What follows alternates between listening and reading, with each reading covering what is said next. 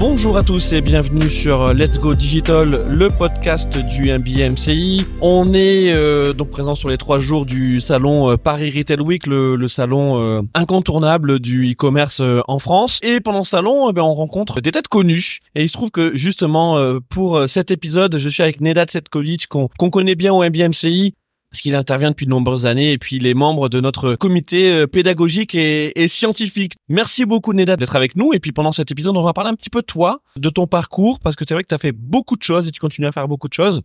Et puis aussi de, euh, de, ta visite au salon euh, pour voir un peu quelles innovations, quelles grandes tendances tu as détectées et, et retenues. Et puis si tu veux bien les partager avec nous. Ça te va comme programme? Très bien, merci beaucoup. Super. Euh, Nénad, c'est vrai que c'est difficile de te résumer. T'as quand même un ADN très start-up.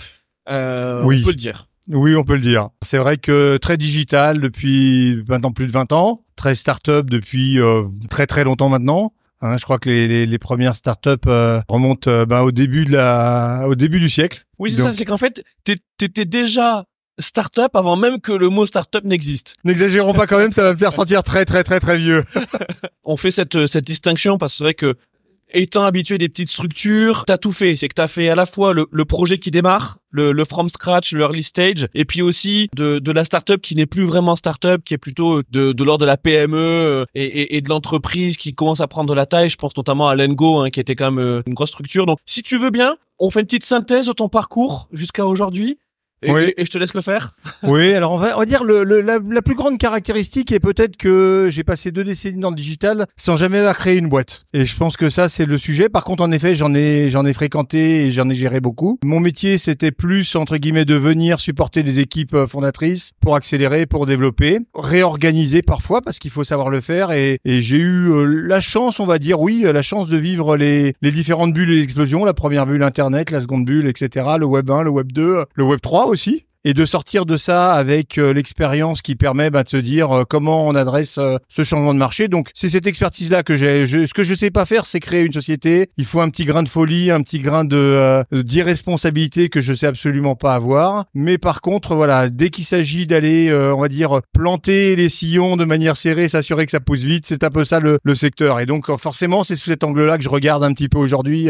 le secteur du e-commerce. Moi, le e-commerce, j'ai mis vraiment les pieds, on va dire, quelque part en 2008 avec le secteur de l'affiliation. Puis en 2012, j'ai rejoint Lengo qui était au tout début en effet là-dessus, euh, qui a été une très belle aventure avec euh, Michael Froger et, et Frédéric Clément qui viennent de lancer Mimbi dans le secteur du retail aussi euh, la semaine dernière, qui était une des annonces de levée sur le secteur du retail média, qui est un des secteurs qui est en train d'éclore maintenant. Lengo, c'est une aventure de 10 ans, non c'est ça? C'est 8 ans, de 2012 à 2020 et qui était dans le secteur vraiment de, la notion des flux produits. Et c'est vrai que du coup, ben, on a vu toute cette euh, tendance 2012 euh, où ça démarrait, on va dire. Euh, on a connu des périodes, je crois que Mickaël pourra en parler au début, où il y avait des grandes enseignes, des grandes marques de distribution de mode qui avaient qui savaient même pas gérer leur catalogue produit à l'époque. On parlait pas de marketplace, on parlait de rien à l'époque. Tout est venu petit à petit, les canaux se sont déployés. On a vu arriver les marketplaces 2012, 2013 avec une vraie croissance 2015 qu'on avait pris très fort le vent. Il y a eu cette, euh, il y a cette période 2012-2020 où c'était un petit peu la guéguerre euh, online, offline, euh, qui va l'emporter. Il y a des mecs qui juraient qu'on n'irait plus jamais dans un magasin, que d'autres que les magasins serviraient uniquement à aller voir les produits avant d'aller les acheter en ligne.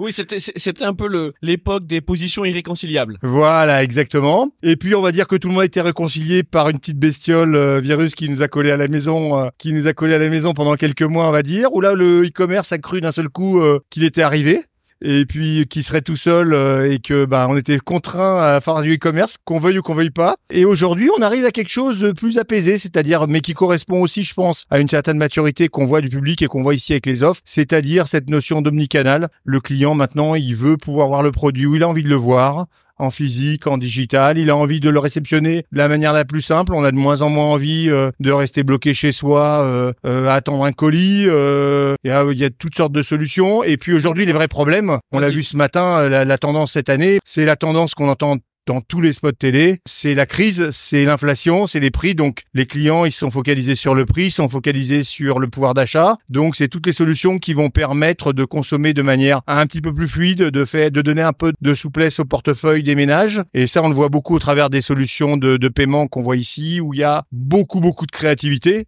Les détracteurs diront peut-être trop de créativité, mais euh, mais on essaye aujourd'hui de trouver une sorte de créativité qui va permettre aux clients bah, de consommer plus, de manière la plus simple, de réceptionner ses produits de la manière la plus facile, donc la proximité. Et c'est ça un peu la vraie tendance, je pense, de, de ce jour euh, que j'ai vu sur ce salon, où en effet, on n'est plus dans cette fragmentation online-offline, mais on est dans une espèce de, de connivence, de collaboration pour essayer de faciliter euh, et d'avancer dans le même sens.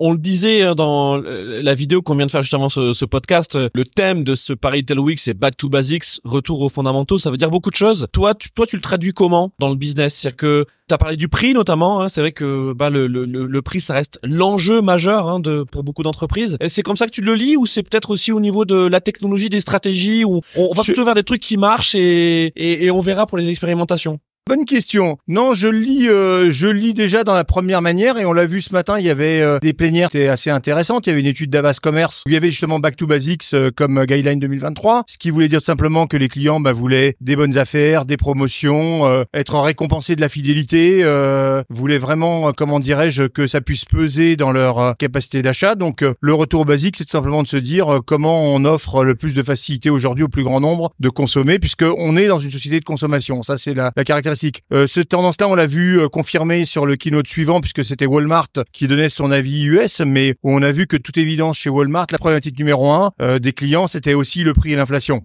les Français, les consommateurs sont pas bipolaires, euh, ils sont pas au quotidien en train de s'inquiéter de ce sujet-là et oublier quand ils sont dans le e-commerce. Euh... Oui, et justement à ce sujet, euh, on constate aussi une uniformisation quand même hein, de, du, du, consommateur occidental d'une façon générale. Je me souviens il y a, quelques années, euh, tu vois, quand on regardait les, les études d'Avas Commerce du Paris Week de 2017 au 2018, il y avait vraiment un gap entre le consommateur nord-américain, oui. le consommateur chinois et le consommateur européen euh, français. Maintenant, ça se resserre. Ça se resserre aussi, et tu l'as dit très justement, parce qu'il y a ce contexte de crise et d'inflation. Qui est mondial qui est mondial et qui est que euh, bah, le comportement euh, des consommateurs, mais il se polarise aussi vis-à-vis -vis de cette inflation.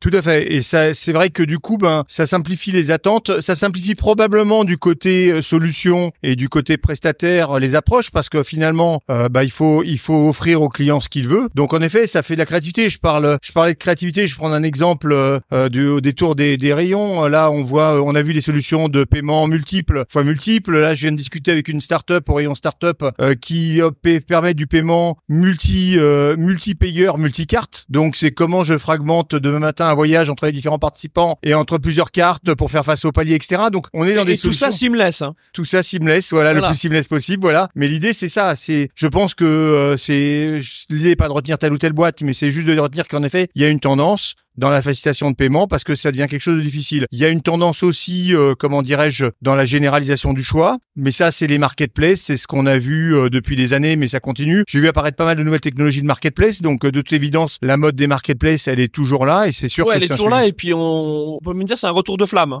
Oui, c'est un retour de flamme. Alors retour de flamme peut-être côté euh, comment dirais-je B2C et consommateur puisqu'il y a des il y a des, des gens qui montent, des gens qui baissent, euh, on l'a vu dans les études ces dernières semaines. La croissance du secteur, elle est pas uniforme, mais euh, aussi il y a un énorme potentiel parce que je pense qu'aujourd'hui, je le vois, il y a pas mal de sociétés Octopia, Just etc. qui sont dans des univers B2B et où dans le B2B, je pense il y a encore beaucoup beaucoup de choses à faire. Il y a des entreprises, il y a des des grands groupes, il y a des gens qui ont des besoins aujourd'hui très clairs qui essayent aussi de s'approprier ce mouvement où on associe la vente en ligne, la vente physique, qui ont peut-être pas fait ce move les années précédentes, considérant que c'était pas forcément dans leur univers, mais qui aujourd'hui vont s'intéresser à ce sujet-là et se pencher là-dessus. Donc il y a encore beaucoup beaucoup de facilité là-dessus. Et la troisième tendance, mais là c'est une tendance qui m'intéresse personnellement aussi, euh, euh, quelque part aussi un côté investisseur, et j'en parlais tout à l'heure, c'est cette émergence du retail média, où on a quand même la troisième vague, euh, la troisième vague, on va dire de la publicité qui arrive sur le net, qui est après la publicité classique, le retargeting. Aujourd'hui on a cette publicité qui se fait sur les sites de e-commerce pour des produits, pour essayer de doper les performances de la vente et qui aujourd'hui intéresse les marques, les revendeurs, etc. pour essayer de mieux comprendre l'attente des utilisateurs, l'attente des acheteurs, euh, savoir euh, à quel moment un acheteur va mieux acheter un produit, etc. Et qui commence à peser très très très très lourd dans les budgets euh, médias des marques et des, agences et qui est un phénomène qui aujourd'hui c'est un peu comme les champignons sous la pluie, ça pousse dans tous les sens. Donc il y a en effet un vrai un vrai sujet à surveiller. Mais on l'a tous vu la publicité, on l'a vu surgir sur tous les marketplaces, sur tous les sites marchands. Il y a des modèles qui se créent. Donc, euh, to be continued parce que je pense qu'on en est au tout début et qu'il y a des choses à poursuivre. Bon, mais écoute, merci, euh, merci pour ce panorama, euh, Nénade. Pour conclure, euh, peut-être ton actualité à toi. Raconte-nous un petit peu. Alors, je, je, le disais en introduction, hein, t'es es sur 1000 sujets, 1000 dossiers. On te voit beaucoup et et, et c'est pour notre plus grand plaisir. mais toi, ton année, ton deuxième semestre 2023, comment tu le vois? Pour l'instant, je le vois pas, mais ça me va très bien.